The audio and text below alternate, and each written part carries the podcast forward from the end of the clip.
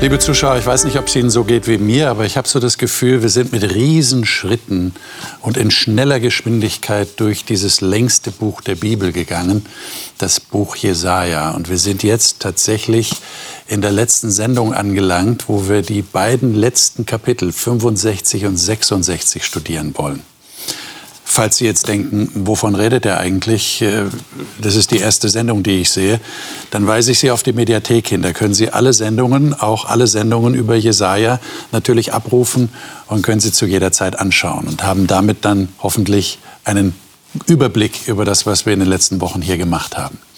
Heute ist, wie gesagt, 65 und 66 dran und da gibt der Jesaja im Auftrag Gottes nochmal einen ganz starken Ausblick auf das, was was Gott sich als Zukunft vorstellt. Deshalb der Titel dieser Sendung, Gottes neue Zukunft. Ich freue mich, dass die Gäste hier sind und dass ich mit Ihnen über diese sehr interessanten Aussagen diesen beiden Kapiteln reden darf. Und diese Gäste stelle ich Ihnen wie immer sehr gerne vor. Marjuka Ostrovjanovic hat in ihren Teenagerjahren schwierige Phasen durchlebt und ist dadurch am Ende zu Gott gekommen, sagt sie, und hat sich für ein Leben mit ihm entschieden. Bis vor kurzem war sie Pastorin einer Freikirche und ist derzeit in einem Weiterstudium. Und sie ist eine leidenschaftliche Bibelleserin.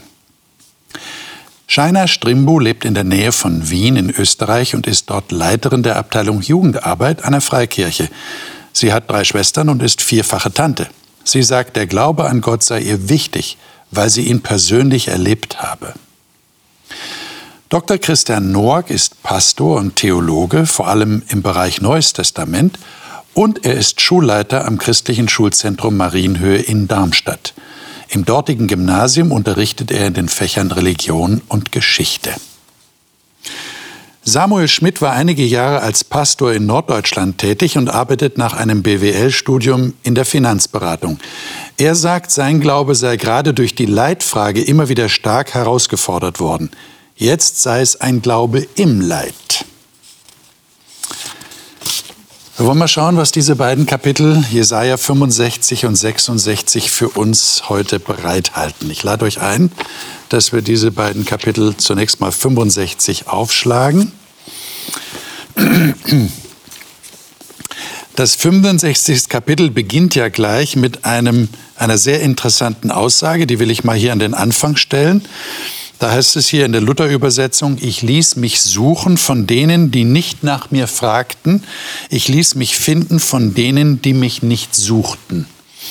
Ich lasse es jetzt mal so stehen. Wir werden wahrscheinlich noch darauf zu sprechen kommen, was das tatsächlich bedeutet. Aber ich würde vorschlagen, wir lesen ab Vers 17 und lassen mal den ganzen Abschnitt bis Vers 25 auf uns wirken. Wer mag das mal von euch lesen? Mache ich gerne. Samuel. Nach Luther. Mhm. Denn siehe, ich will einen neuen Himmel und eine neue Erde schaffen, dass man der vorigen nicht mehr gedenken und sie nicht mehr zu Herzen nehmen wird. Freut euch und seid fröhlich immer da über das, was ich schaffe. Denn siehe, ich will Jerusalem zur Wonne machen und sein Volk zur Freude. Und ich will fröhlich sein über Jerusalem und mich freuen über mein Volk. Man soll ihn, ihm nicht mehr hören die Stimme des Weinens noch die Stimme des Klagens. Es sollen keine Kinder mehr da sein, die nur einige Tage leben oder Alte, die ihre Jahre nicht erfüllen, sondern als Knabe gilt, wer 100 Jahre alt stirbt. Und wer die 100 Jahre nicht erreicht, gilt als verflucht. Sie werden Häuser bauen und bewohnen, sie werden Weinberge pflanzen und ihre Früchte essen. Sie sollen nicht bauen, was ein anderer bewohne, und nicht pflanzen, was ein anderer esse. Denn die Tage meines Volkes werden sein wie die Tage eines Baumes, und ihre Hände Werk werden meine Auserwählten genießen. Sie sollen nicht umsonst arbeiten und keine Kinder für einen frühen Tod zeugen, denn sie sind das Geschlecht der Gesegneten des Herrn, und ihre Nachkommen sind bei ihnen. Und es soll geschehen, ehe sie rufen, will ich antworten, wenn sie noch reden, will ich hören. Wolf und Schaf sollen beieinander weiden, der Löwe wird Stroh fressen wie das Rind, aber die Schlange muss Erde fressen. Sie werden weder Bosheit noch Schaden tun auf meinem ganzen heiligen Berge, spricht der Herr. Mhm, Dankeschön. Direkte Frage an euch. Ähm, steigert das eure Vorfreude, was ihr da lest, auf das, was da kommen soll? Marjuka nickt so ganz leise. Ja, auf jeden Fall. Es sind sehr viele unterschiedliche Bilder, die für mich äh, sehr ja. positiv wirken. Aber ich bin jetzt beim Vers 7, 17 geblieben okay. mit diesen Gedanken, äh, kein Mensch wird noch an das Vergangene mhm. denken. Niemand wird es sich zu Herzen nehmen. Ich, stelle mir vor, irgendwie eine Situation, wo, man, wo es mir so gut geht, dass ich gar nicht mehr daran denken kann oder will oder ja, was, was immer vorher schiefgelaufen ist. Das, das kommt gar nicht mehr zu Gedanken, weil es einfach alles in Ordnung jetzt ist. Das, das ist ein bisschen utopisch, vielleicht schwierig sich vorzustellen, aber ein sehr schöner Gedanke. Ich meine, was meint das überhaupt? Das scheint ja wie so eine, das klingt so ein bisschen wie so eine, so eine Art Formel. Einen neuen Himmel und eine neue Erde schaffen. Was heißt denn das? Ja, ich meine, also es erinnert oder es klingt so ein bisschen an an den ursprünglichen Text. Am Anfang schuf Gott Himmel und Erde. Also das Schaffen dieser Erde, dieses Planeten. Und so gesehen ist es eine neue Schöpfung ein neuer Anfang, ein neuer Planet, eine neue Himmel, Himmelsdimension. Ja. Also es wird nicht einfach diese Erde ungepflügt und neu gemacht. Also wie, wie, wie, muss man sich das vorstellen? Kann man sich das überhaupt vorstellen? Ja, das ist äh, nicht so ganz einfach. Denn der erste Himmel und die erste Erde, auch der erste Himmel enthält ja Sonne, Mond und Sterne. Mhm. Ja, Gott schuf Himmel und Erde. Und am äh, vierten Tag wird beschrieben, wie dann die Feste, die himmlische Feste, ähm, geschmückt wird mit Sonne, Mond, im großen Licht, einem kleinen Licht, den Stern allzumal. Und äh, auch hier ist ein Bild äh, ähm, genommen, dass Gott wirklich sein, seine weite Zukunft oder der, äh, seine Zukunft äh, geht noch mal über die Vorstellungskraft äh, für uns, was ein schönes Leben auf dieser Erde wäre, hinaus mit diesem Bild des neuen Himmels mhm. und der neuen Erde. Aber wenn es jetzt konkret wird, dann ist es doch eher so eine, ich würde sagen, wie so eine mittelalterliche Stadt, die wir uns vorstellen können, eine antike Stadt, wo Menschen leben, Weinberge haben und wo es allen gut geht. Also wo alle glücklich und zufrieden sind und nie Trübsal ist. Das ist eigentlich dann wieder ein sehr sehr nahes uns, unserem ja. äh, irdischen Leben sehr nahes Bild. Könnte es sein, dass das irgendwie so ein bisschen eine Projektion ist in unsere Vorstellungswelt, damit wir es überhaupt irgendwie nachvollziehen können, damit es nicht zu utopisch klingt? Also mit den Weinbergen, mit den Häusern bauen. Äh ja, oder zumindest, dass der Prophet das einfach so geschrieben hat, damit es auch naheliegend ist denen, die es halt empfangen sollen. Damit damit das nicht so weit weg ist, nicht so abstrakt, sondern irgendwie auch greifbar, spürbar, auch etwas, womit man sich identifiziert. Es scheint ja auch so, so was Positives, ein positiver Aspekt zu sein, dass man in den eigenen Häusern wohnt mm. und die eigenen Früchte erntet und isst und, und nicht jemand Fremdes. Genau. Das scheint ja so, so, eine, so eine Betonung darauf zu legen. Mm und nicht nur für uns. Vielleicht ist das für uns kein sehr äh, wichtiges Weil wir nicht so am Weinberg interessiert sind oder, oder, oder so wir, wir, oder wir haben schon Häuser, unsere eigenen Häuser mhm. und wir wohnen schon dort. Aber ich denke, für die, für die, für die Israeliten, die im Exil äh, sind oder gewesen sind, äh, ist es ein sehr bedeutsames Bild, mhm. weil genau das haben sie verloren, genau danach verlangen sie und dann ist die Verheißung, das werdet ihr haben. Mhm. Es hat ja auch Zeiten gegeben, Heute ist das wohl nicht mehr so, wo Leute gesagt haben, wenn ich auf diese Zukunft baue, dann baue ich mir hier kein Haus. Mhm. Ja, das hat auch Zeiten gegeben, wo die Leute gesagt haben, äh, äh, Jesus kommt so bald wieder, äh, da, da, richte ich mich nicht auf dieser Erde ja, ein. Stimmt, ja. Wie, wie seht ihr das? Wir richten uns trotzdem irgendwie ein und das ist auch okay, oder? Aber die Hoffnung auf etwas Besseres bleibt trotzdem bestehen. Oder, oder ist da eine Spannung drin oder wie, hm. wie lebt ihr damit? Ja, natürlich ist da eine Spannung drin, einfach weil wir ja zumindest wenn es um solche Texte geht, gar nicht wissen, was ist jetzt symbolisch gemeint und wie wird es am Ende wirklich sein. Also es kann ja durchaus sein, dass das hier eine eins zu eins realistische Beschreibung dessen ist, was uns erwartet. Ja? Und dann hat jeder sein Haus und seinen Weinberg und dann sagt man vielleicht so, boah, Wein ist mir viel zu süß und ich mag nur die hellen und ohne Kerne bitte und sowas. Ja? Also dann, dann fangen wir schon an, so rumzumosern. Kann ja durchaus sein. Oder es ist symbolisch gemeint und es geht einfach um diesen Überschwang, dass Wein eben etwas ist, was man, machen wir heute auch noch so, mit vielleicht Kultur oder mit ich sag mal so, Avantgarde, also so das, das Hohe, das Genießen, ne? damit, dass es eher darum geht. Oder vielleicht auch um den eigenen Besitz oder Reichtum oder was auch immer. Dass es irgendwas symbolisiert, was in uns schwingt. Aber was was ist, wissen wir nicht. Und deswegen ist es natürlich auch immer so eine Spannung, in der wir leben. Dass wir auf der einen Seite das lesen und da kommt was in uns zu schwingen und wir freuen uns darauf. Und auf der anderen Seite denken wir, naja, aber wie wird es wirklich sein? Können wir uns wirklich darauf freuen? Und ja, es ist am Ende eine Spannung. Äh, Nochmal die Frage, meint ihr, ich drücke es mal so aus, sollten wir immer auf dem Sprung sein? Sollten wir jetzt im übertragenen Sinne immer auf gepackten Koffern sitzen? Also äh, nochmal, äh, so wie ich das äh, so verstehe, einmal wird hier das eine ganz große Veränderung äh, angedeutet, neuer Himmel, neue Erde.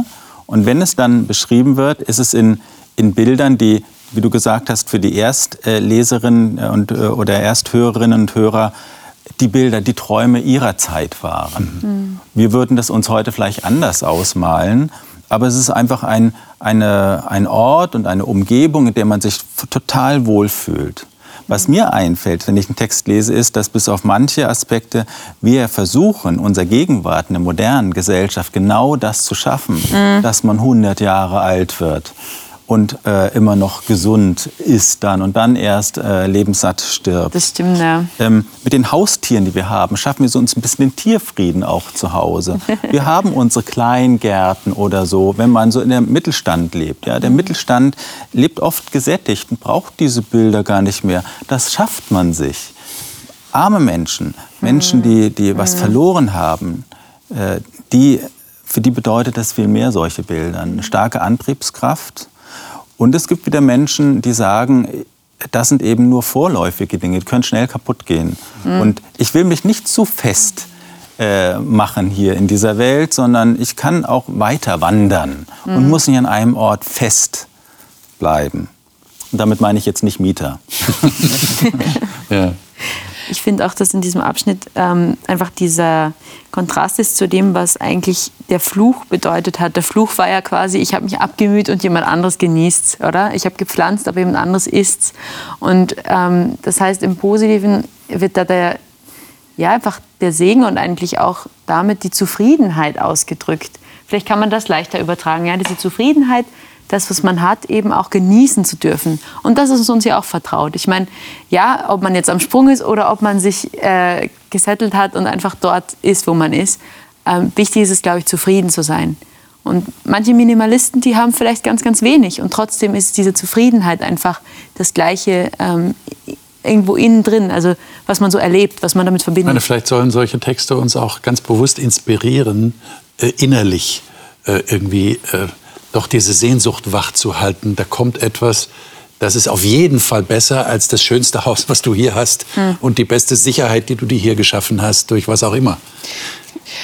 Ich denke, die Spannung ist, ist da und leider manchmal fokussieren wir Christen uns auf die Zukunft und denken, dann wird alles gut, dann kommt diese wunderbare Welt, wo es Ruhe gibt und Frieden und alles. Und wir sind, wir sind dann, wir, wir packen dann die Koffer und sind bereit, dorthin zu gehen, aber dann vergessen wir, dass die Bibel gleichzeitig auch ganz viel darüber redet, wie wir diese, diesen Reich Gottes schon hier auf der Erde bauen können, wie wir schon die Werte von, diese, von diesem Reich, der in der Zukunft kommen wird, schon jetzt in unserer Umgebung mh, mm, äh, ja, praktizieren können. Mhm. Manche Umstände können wir nicht ändern. Äh, wie, wie alt die Menschen werden, können wir nicht, äh, ja, also wir können es ein bisschen verbessern, aber komplett können wir das nicht ändern.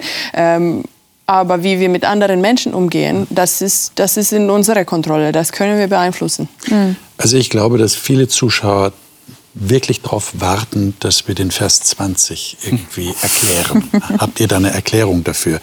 Ich lese ihn nochmal. Es wird dort keinen Säugling mehr geben, der nur wenige Tage alt wird. Das ist ja nicht so schwer zu verstehen. Und keinen Greis, der seine Tage nicht erfüllt. Aber jetzt kommt's. Denn der Jüngste wird im Alter von 100 Jahren sterben. Und wer das Alter von 100 Jahren nicht erreicht, wird als verflucht gelten. Ich dachte immer, im Himmel stirbt man nicht mehr. Habt ihr da eine Erklärung dafür? Wer 100 Jahre, der Jüngste wird im Alter von 100 Jahren sterben. Also ich lasse gern äh, den anderen Vortritt. Ich möchte nur, bevor wir auf den Aspekt eingehen, zu der ersten Zeile sagen, kein Säugling mehr, der nur ein paar Tage alt wird.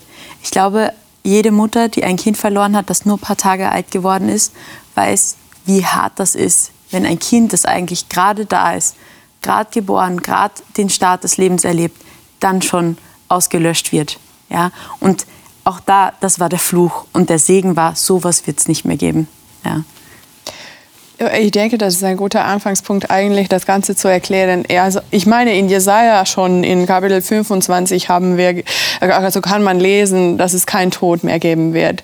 Äh, und es geht um diese ähnliche, also um die gleichen Verheißungen. Ich denke, das hier ist eher ein Bild äh, darüber, wie die Umstände ganz anders sein, sein mhm. werden. Ganz anders, als was wir es jetzt kennen. Man muss sich nicht äh, Angst machen, man muss, man muss sich nicht davon fürchten, dass irgendein Baby äh, sterben wird, als es klein ist, sondern, äh, sondern es wird einfach umgekehrt sein. Ich denke, das ist so ein Bild davon, äh, dass das, was für unsere Realität jetzt ist, wird völlig anders sein. Mhm. Ähm, ja. Okay. Also es ist schon so, dass äh, in der Bibel die, die Bilder, die, äh, die auf die große Zukunft Gottes äh, projiziert werden oder auch darauf hinweisen, ähm, manche stärker Bilder dieser Welt sind und manche sind transzendenter. Wenn Jesus sagt, im Himmel werden wir weder frei noch gefreit werden, werden auch keine Säuglinge mehr gezeugt. Mhm.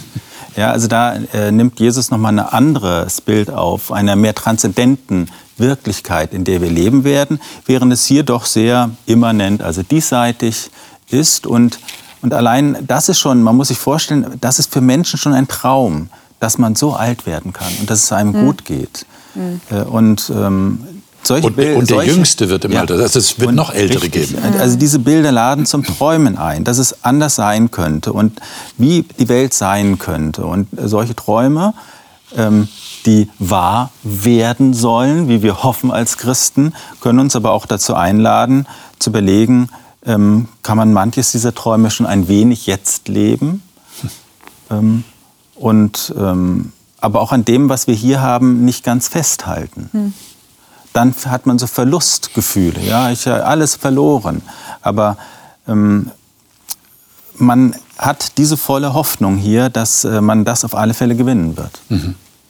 Also es bleibt bestehen, es wird natürlich keinen Tod mehr geben im Himmel. Dasselbe Buch, Jesaja, sagt es ja auch. Mhm. Das heißt, das sind Bilder, die muss man als, auch als Bilder nehmen. Die, die bringen Träume zum Ausdruck, die den Leuten damals nahe sind. Mhm. Ich glaube, das ist ein, Na, Wobei, so einfach würde ich es mir nicht machen an der Stelle. Also es gibt für, für diesen Text, habe ich schon ganz wilde Auslegungen gehört. Eine, eine, die ich besonders spannend fand, war, man muss sich das Schaffen der neuen Erde als Prozess vorstellen, so ähnlich, ich sag mal, einer Evolution. Ja? Also es wird am Ende natürlich keinen Tod mehr geben und dann leben wir ewig, aber auf der Zwischenzeit oder in dieser Zwischenzeit zwischen jetzt und später gibt es dann halt noch so eine Zwischenstufe, die jetzt hier beschrieben wird. Ah, ja. Ja, war also auch eine Möglichkeit. Und da merken wir schon, es, ist ein schwieriger Text, auf der einen Seite von einer neuen Erde zu sprechen ohne Tod und jetzt haben wir plötzlich sowas hier. Ähm, dann kann man natürlich die Entscheidung treffen und sagen, okay, hier ist von einer neuen Erde in Vers 17 die Rede. Und wir haben eine Vorstellung, wie diese neue Erde zu sein soll, aufgrund von anderen Texten. Also muss das hier jetzt symbolisch zu verstehen sein. Wir können natürlich aber auch sagen, ähm, wir nehmen das, was da steht, erstmal mm, so hin, wie es da steht. Also der Tod und auch verflucht sein, wie es jetzt in, in diesen Versen dann angesprochen wird, sind irgendwie noch Konzepte. Also ist vielleicht das, die, die Art der neuen Erde, die hier beschrieben wird, vielleicht äh, liegt das Missverständnis dann ja bei uns. Ich würde aber nicht so weit gehen zu sagen, das muss man jetzt das eine gegen das andere ausspielen. Das wäre auch unfair dem Text gegenüber. Mhm.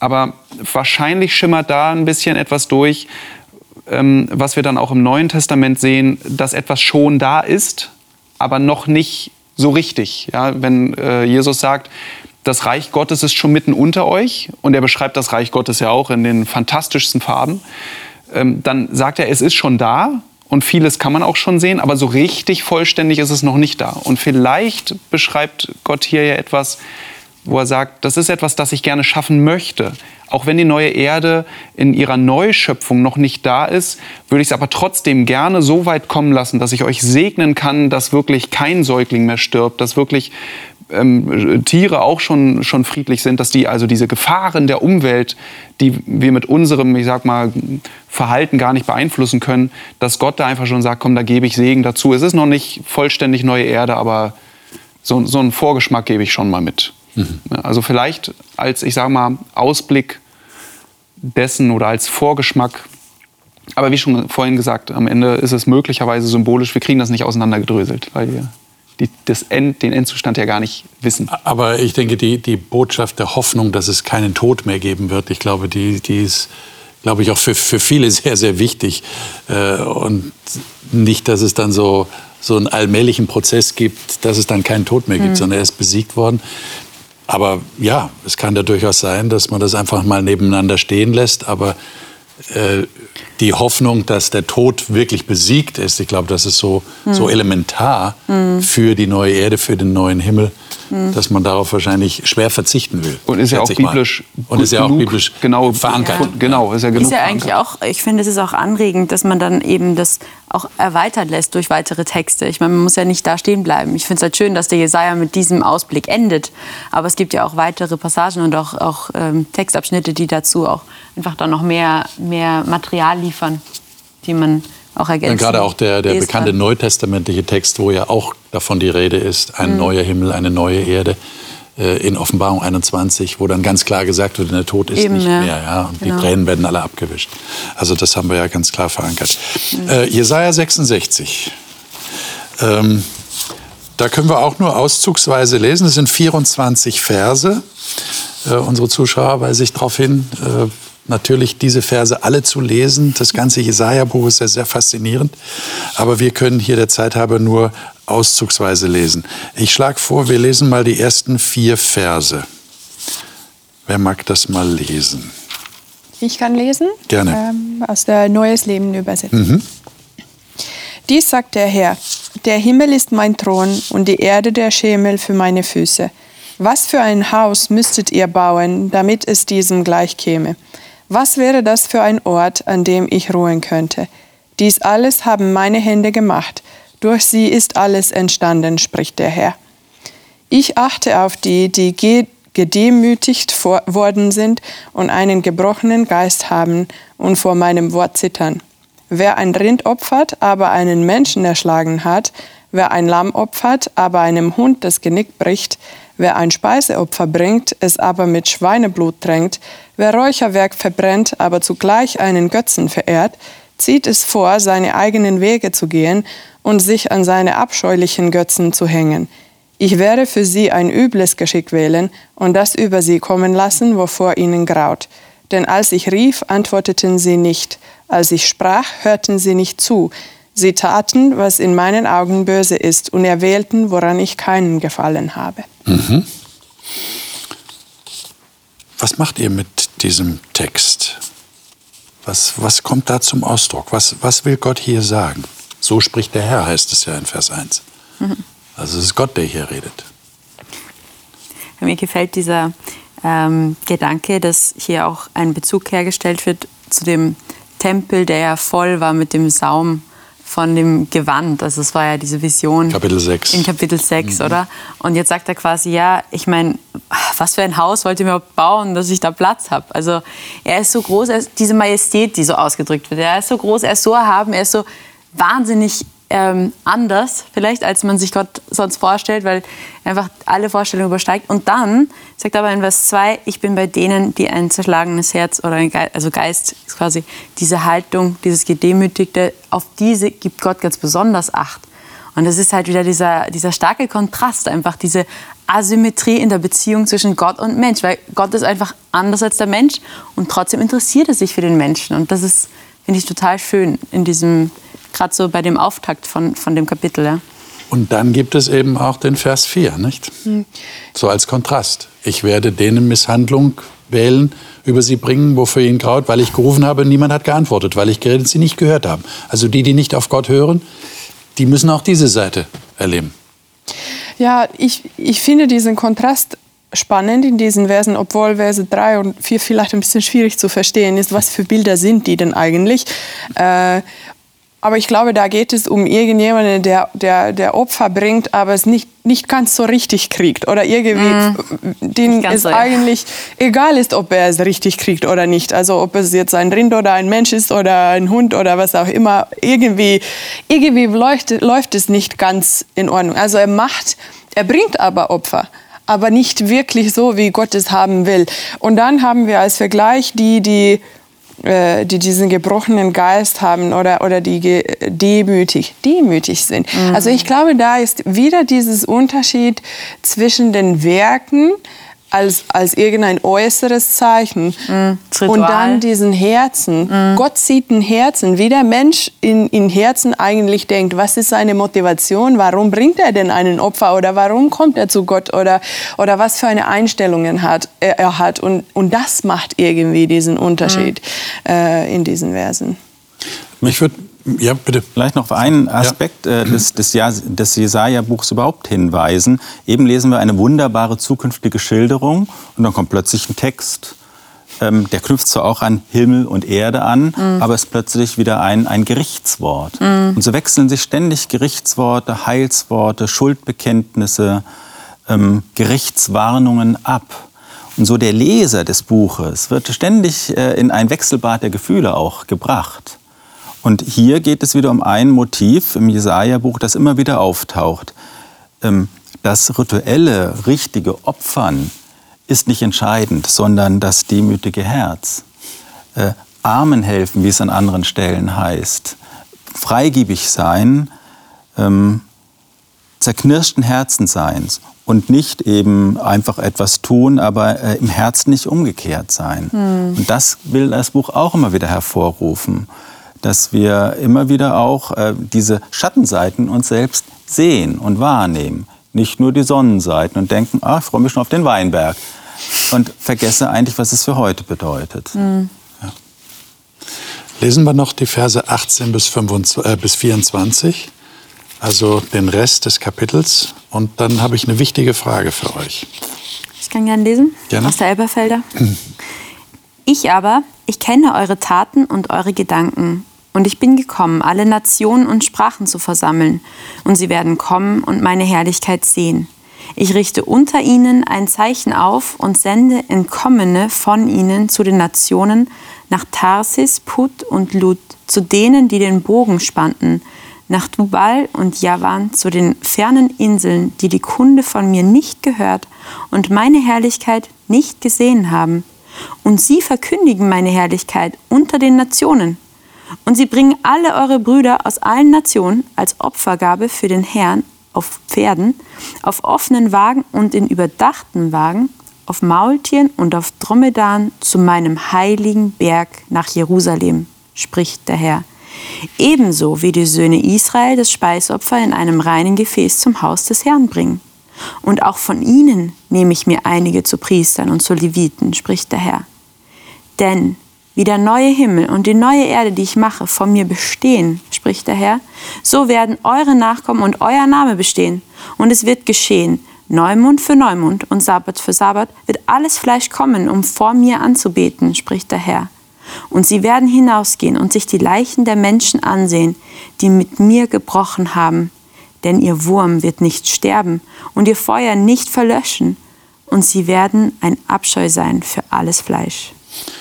Also wenn man das so liest, kann man schon nachvollziehen, dass in Synagogen der Vers 23 dann nochmal nach dem Vers 24 gelesen wird, weil der einfach schöner ist. Es wird geschehen, Neumond für Neumond, Sabbat für Sabbat wird alles Fleisch kommen, um für mir anzubeten, spricht der Herr. Aber du, Christian, hast da gerade darauf hingewiesen, es ist tatsächlich immer dieser Wechsel im Buch Jesaja, den haben wir hier auch. Mhm. Und es endet tatsächlich auch mit dieser Gerichtsbotschaft. Aber meine Frage ist jetzt, und ich glaube, es ist eine ganz wichtige Frage, über die wir reden müssen. Ähm, Christen wird ja manchmal der Vorwurf gemacht, sie würden mit solchen Szenarien, die in der Bibel geschildert werden, so auf die Zukunft vertrösten. Es, es wird alles besser. Äh, hier ist alles finster, hier ist eine gebrochene Welt, aber es, es wird ja mal die neue Welt kommen. Ähm, ist das tatsächlich so? Sind wir in der Gefahr, so nur den Trost in der zukünftigen Welt zu suchen? weil wir sagen, diese Welt ist eh dem Untergang geweiht, da werden wir nichts mehr, nicht mehr ausrichten können. Den Menschen machen wir nicht, den Menschen, Anführungszeichen, machen wir nicht besser. Also ich, ich finde halt so prinzipiell, wenn man jetzt hernimmt, die Vergangenheit, die Gegenwart und die Zukunft, ja, dann kann ich mich nicht gleichzeitig immer mit der Vergangenheit beschäftigen und auch meine Zukunft planen. Ja? Also ich denke schon, dass es ein bisschen in der Natur der Sache liegt, wenn ich etwas habe, was ich, worauf ich mich sehr freue, was in der Zukunft liegt oder wo ich auch irgendwo vielleicht hineininterpretiere oder projiziere, dass es dann mal besser wird, dass es passieren kann, dass man das hier und jetzt außer Acht lässt. Aber das ist, glaube ich, eine Sache, die auch äh, nicht Christen passieren können. Es gibt einfach Personen, die sich mehr auf die Zukunft orientieren. Ja? Und natürlich hat die christliche Botschaft hier ein, also leistet dem einen Vorschub, würde ich, schon, würd ich schon sagen. Okay. Mhm. Man kann solche Texte positiv gebrauchen und negativ. Letztes Jahr ist mein Vater gestorben mit 90 Jahren, auch einem reich erfüllten Leben. Und wir haben ihm dann auch solche Tröstungstexte des ewigen Lebens, der neuen Welt vorgelesen, hat sich daran gefreut, weil er eben an der Schwelle steht zu einem mm. anderen Leben. Äh, er stirbt jetzt erstmal und die Hoffnungstexte, die braucht man in der Situation. Mm. Aber wenn ein Machthaber einer Diktatur den Christen sagen, sagen lässt über irgendwelche Kirchen, die er steuert, äh, dass alles in dem Land richtig ist und dass auch äh, das, was sie jetzt erleiden, eben alles gerecht mhm. ist, dann wäre es ein Missbrauch. Mhm. Das heißt, es wurde oft politisch missbraucht von den mächtigen Reichen. Und äh, man muss diese Texte den Menschen äh, zurückgeben, die, die arm sind, benachteiligt sind und dass sie dann sich auch erkämpfen, äh, ein Recht menschenwürdig schon die, auf dieser Welt zu leben. Und es ist oft für die Unterdrückten, waren diese Hoffnungstexte, Widerstandstexte, die sie ermutigt haben, mhm. äh, sich zu wehren und sich nicht vertrösten zu lassen. Mhm. Und auch hier in Europa haben doch viele Christen im 19. Jahrhundert, als Karl Marx dann gesagt hat, das ist doch alles nur Vertröstung, ja, was hier passiert, ähm, haben dann gesagt, das stimmt. Wir, wir, müssen, wir müssen lernen, äh, diese Hoffnung, einer neuen Welt in diese Welt tragen, äh, zu tragen und auch unsere Gesellschaft besser zu, gerecht, etwas gerechter zu machen. Mhm. Wir können kein Reich hier auf der Welt schaffen, aber diese Reich Gottes Bilder helfen uns zu sehen, wie könnte es denn sein und wohin müssen wir uns bewegen. Und darum sind diese Bilder sehr wichtig. Das sind aber nicht nur Utopie, Utopien für ja. uns, sondern es sind echte Hoffnungsbilder, dass wir wirklich glauben, es wird symbolisch, metaphorisch gesprochen einmal so sein, aber es hilft uns hier, äh, die Dinge anders zu sehen. Das würde dann bedeuten, die Zukunft greift schon in die Gegenwart hinein. Sie reicht schon in die Gegenwart hinein. Äh, vielleicht könnten wir das noch ein bisschen ähm, konkreter machen. In, inwiefern hilft euch dieser Ausblick auf die Zukunft Gottes, euer Leben jetzt ich sage es jetzt mal so, zukunftsträchtig zu gestalten. Ich weiß nicht, ob das irgendwie verständlich ist, dieser Ausdruck, aber, aber irgendwie auf die Zukunft hin gedacht zu werden oder gelebt zu werden. Ist, ist da ein Unterschied, weil man diese Zukunftshoffnung hat, die jetzt keine Vertröstung sein soll? Ich denke, so ähnlich. Ich glaube, in diesen Bildern wird uns kommuniziert, was die Werte äh, von Gott sind. Was, was ist das Ideal, was er eigentlich haben möchte.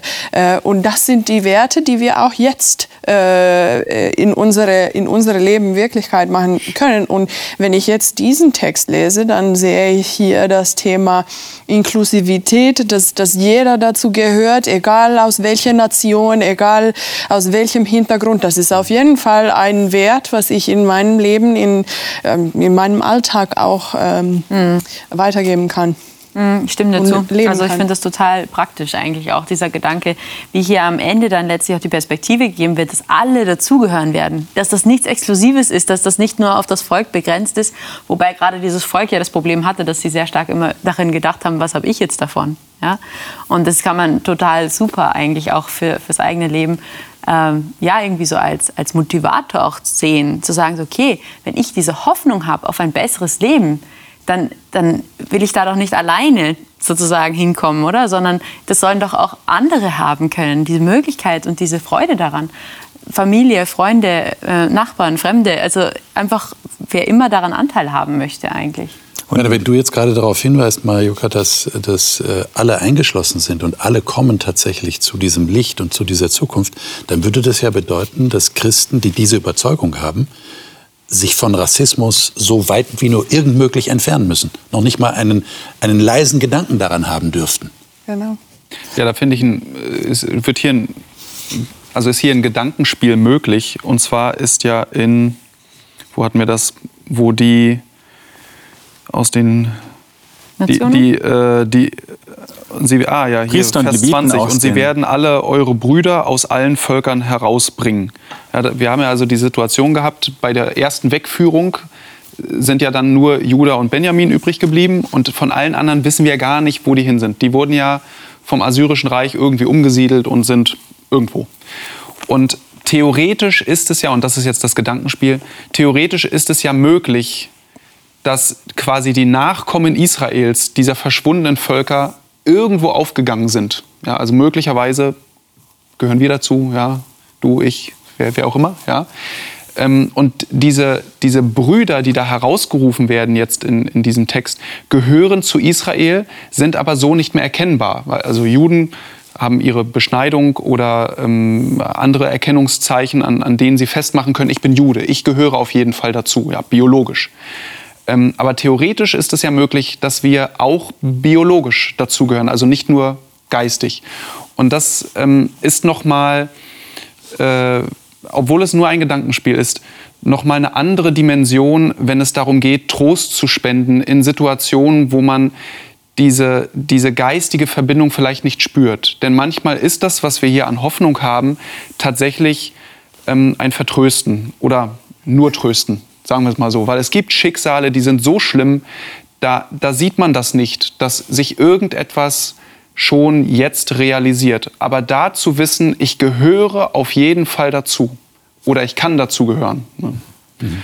Ähm, das mag an dieser Stelle dann tatsächlich äh, tröstend sein. Und hier wird, werden die, die dann herausgerufen werden, ja auf Händen getragen. Gut, jetzt sind es hier Pferde, aber die Umschreibung ist ja quasi so, ja, man mhm. gibt noch Geschenke mit und dann kommen sie alle und dann. Mhm. Äh, und, und das, äh, das sollten wir auf jeden Fall als Kirchen so gut wir können schon demonstrieren, diese Inklusion, auf jeden Fall. Es da ist ja auch dieser Gedanke drin, wir sind Bürger eines anderen Reiches, oder? Mhm. Also wir, wir sind Bürger eines anderen Staates, in Anführungszeichen, mhm. des, des Staates Gottes. Ja, also wir haben eigentlich den Pass schon. Was, worauf ich als, ähm, ich beschäftige mich ja viel mit dem Neuen Testament, äh, noch sehr spannend finde, ist, dass Paulus geglaubt hatte, zu seiner Zeit sich ein Teil davon schon erfüllt. Mhm. Dass nämlich er, wenn er auf Missionsreisen ist, in den Synagogen Juden von Christus überzeugt, aber auch Nichtjuden. Mhm. Und dass die alle jetzt auch schon dazugehören. Und er hat ihnen gesagt, ihr seid jetzt als Nichtjuden auch Priester und Leviten. Mhm dieser Gedanke des allgemeinen Priestertums, äh, den jetzt auch der Protestantismus äh, vertritt, mhm. dass jeder Christ ein Priester Gottes ist, wird ja hier uns auch zugesprochen. Ich fand das schon als Jugendlicher ganz toll, dieses Wissen, ich bin nicht nur irgendjemand, sondern ich mhm. bin wirklich in einer ganz engen Verbindung wieder mit Gott. Mhm. Und, und auch diese Bilder drücken wieder aus, wie Gott eigentlich alle bei sich haben will, alles Fleisch. Das heißt, alle Men die ganze Menschheit soll eigentlich vor Gott anbeten und äh, wünscht sich das. Äh, und das finde ich schon, äh, schon sehr wichtig. Äh, auch im Neuen Testament, wenn man äh, mal hineinschaut, Apostelgeschichte, Gott hat jedem Volk seinen Bereich geschaffen, aber da gibt es keinen Rassismus, eine Menschheit. Es sind mhm. eine Menschheit. Und, und gerade das Christentum, das sich nationalistisch gebärdet oder nur regional, mhm. das geht nicht. Das ist, das ist nicht wahr, sondern das Christentum ist immer eine universalistische ähm, Religion und Überzeugung, weil Gott der Schöpfer eben aller Menschen ist. Und das mhm. finde ich schon ganz wichtig. Und dass man auch wirklich jeden, äh, wo er auch herkommt, wo er lebt, ähm, auch das nicht mal fragt. Wir sind, haben ja manchmal so eine latenten Rassismen und uns durch unsere Prägung. Ja, dass wir jeden einfach als Mensch äh, und als äh, Bruder oder Schwester und äh, so annehmen äh, und wahrnehmen, finde ich ganz wichtig. Das heißt, das Buch Jesaja ist auch eine starke Mahnung mhm. an uns Christen aus dem Alten Testament heraus, äh, jeden Menschen so zu sehen, wie Gott ihn sieht. Ja. Mhm. Nämlich als einen zukünftigen Kandidaten für diese Völkervereinigung, die unter seiner Ägide einmal tatsächlich mhm. passieren wird. Mhm. Das ist eigentlich ein ganz wichtiger Gedanke. Mhm. Letzte Frage an euch. Ähm, was bedeutet euch ganz persönlich diese Zukunftsaussicht? Oder ich könnte auch fragen, worauf freut ihr euch besonders? Was malt ihr euch da aus? Wenn es jetzt nicht der Weinberg ist oder wenn es nicht das Haus ist. Oder mhm. Was ist euch da ganz besonders wichtig? Keine Zeitknappheit mehr. Keine Zeitknappheit mehr. okay, ja. Ich glaube, das geht vielen so. Ja. Also, Keine Terminkalender mehr. Für mich gibt es da schon etwas sehr Persönliches. Ähm, ich denke, dass, also meine Geschichte ist so, dass ich mit zehn Jahren meinen Vater verloren habe.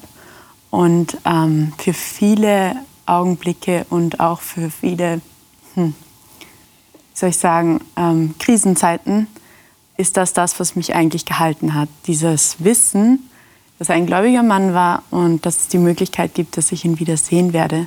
Ich glaube an die Totenauferstehung, so wie das im Neuen Testament eben beschrieben wird. Und das ist für mich ein voll schöner Gedanke, dass ich weiß, ähm, auch wenn er vieles aus meinem Leben nicht erlebt hat, haben wir dort die Möglichkeit, uns ein, eine ganze Ewigkeit darüber auszutauschen und zu unterhalten. Und ja, ich glaube, das ist einfach das Schönste, dass, dass Gott einen Weg gemacht hat, dass das Leben am Ende bleibt. Und dass es Wiedersehen geben kann. Ja. ja. Mhm. Was ja. meint ihr? Ja, ich, äh, ich, ich glaube, ich träume auch davon in die gleiche Richtung, dass es keine Verluste mehr geben wird, dass es kein Verlieren mehr geben wird.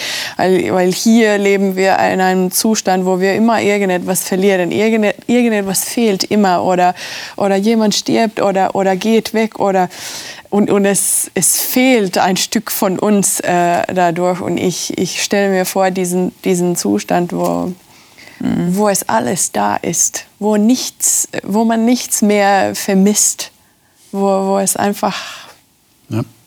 perfekt ist. Ja, ja für, für mich spielt der Aspekt die, die größte Rolle, dass ich dann hoffe, Sinn zu sehen in vielen Dingen. Also jetzt das Leben, ich gehe nicht davon aus, dass alles, was im Leben passiert, auch immer irgendwie einem Zweck oder Sinn dient. Manchmal ist Sünde einfach da und stört ohne tieferen Sinn. Ähm, aber dann zu wissen, auf der neuen Erde hat wirklich Gott alles in der Hand und er hat einen Plan und er äh, gibt den Dingen, die passiert sind oder dem, was dann auf der neuen Erde passiert, tatsächlich Sinn. Ich glaube, äh, dass es würde mir zumindest helfen, viele Dinge, die passiert sind oder die gerade jetzt passieren, einordnen oder verstehen zu können. Viele Fragezeichen, hoffe ich, klären sich dann einfach. Ähm, aber einfach auch zu wissen, hier, also auf der neuen Erde, äh, zu sein und zu wissen, alles ist gut. Also alles hat so eine, eine tiefere Bedeutung. Es gibt nichts mehr, was einfach so schlimm ist, wo, wo man sagen muss, okay, muss ich jetzt einfach hinnehmen, sondern dass ich dann einen Vater habe, zu dem ich gehen kann, um zu sagen, äh, er, erklär mir das. Ja, und, und er dann sagt, mache ich, denn dafür gibt es eine gute Erklärung. Liebe Zuschauer, mit einem Augenzwinkern sage ich, worauf ich mich freue dass Sendezeiten nicht mehr begrenzt sind, dass Sendungen nicht mehr zu Ende gehen. Sie verstehen sicher, was ich damit sagen will. Äh, natürlich, äh, hier auf der Erde leben wir mit diesen Begrenzungen, aber dann wird es keine Begrenzung mehr geben. Gott gibt uns tatsächlich eine neue Zukunft. Und ich finde es das toll, dass das Buch Jesaja am Ende diesen Ausblick gibt und unsere Sehnsucht äh, weiter verstärkt. Damit schließen wir dieses Studium ab und werden aber weiter über Gott reden. Wenn Sie wirklich aufgepasst haben, und davon gehe ich aus, dann werden Sie gemerkt haben, wir haben eigentlich die ganze Zeit immer wieder über Gott geredet. Und wir werden weiter über Gott reden. Und nächste Woche werden wir über das Thema reden, Gott gibt nicht auf. Im Rahmen des Gesamtthemas, dass Gott ein Bündnis mit den Menschen schließt. Und diese Menschen, das haben wir auch im Buch Jesaja gesehen, diese Bünd dieses Bündnis nicht immer halten, sondern brechen. Aber Gott gibt nicht auf. In seiner großen Gnade, in seiner Liebe, seiner Zuwendung kommt er immer wieder und will dieses Bündnis erneuern. Darüber werden wir reden. Ich freue mich schon auf dieses Studium mit neuen Gästen, die hier sein werden. Und bis dahin, bis nächste Woche, wünsche ich Ihnen Gottes Segen in Ihrem persönlichen Bibelstudium.